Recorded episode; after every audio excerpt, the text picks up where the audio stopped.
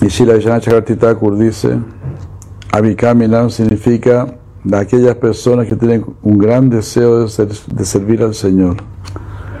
Estas buenas cualidades por sí mismas toman refugio en aquellos devotos que están completamente rendidos o completamente dedicados.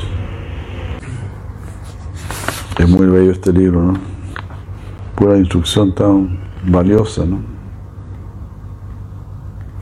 Este bhakti que toma refugio en un anga principal o en muchos angas de acuerdo con nuestro deseo y que es practicado con firmeza, nos lleva al resultado deseado. Entonces, si practicamos bhakti en alguno de estos de los angas principales, ya sea asociarse con devotos, cantar el santo nombre, adorar la deidad, eh, leer Bhagavatam, vivir en un lugar sagrado o adorar la deidad. si practicamos uno de estos angas principales o una combinación de, de ellos,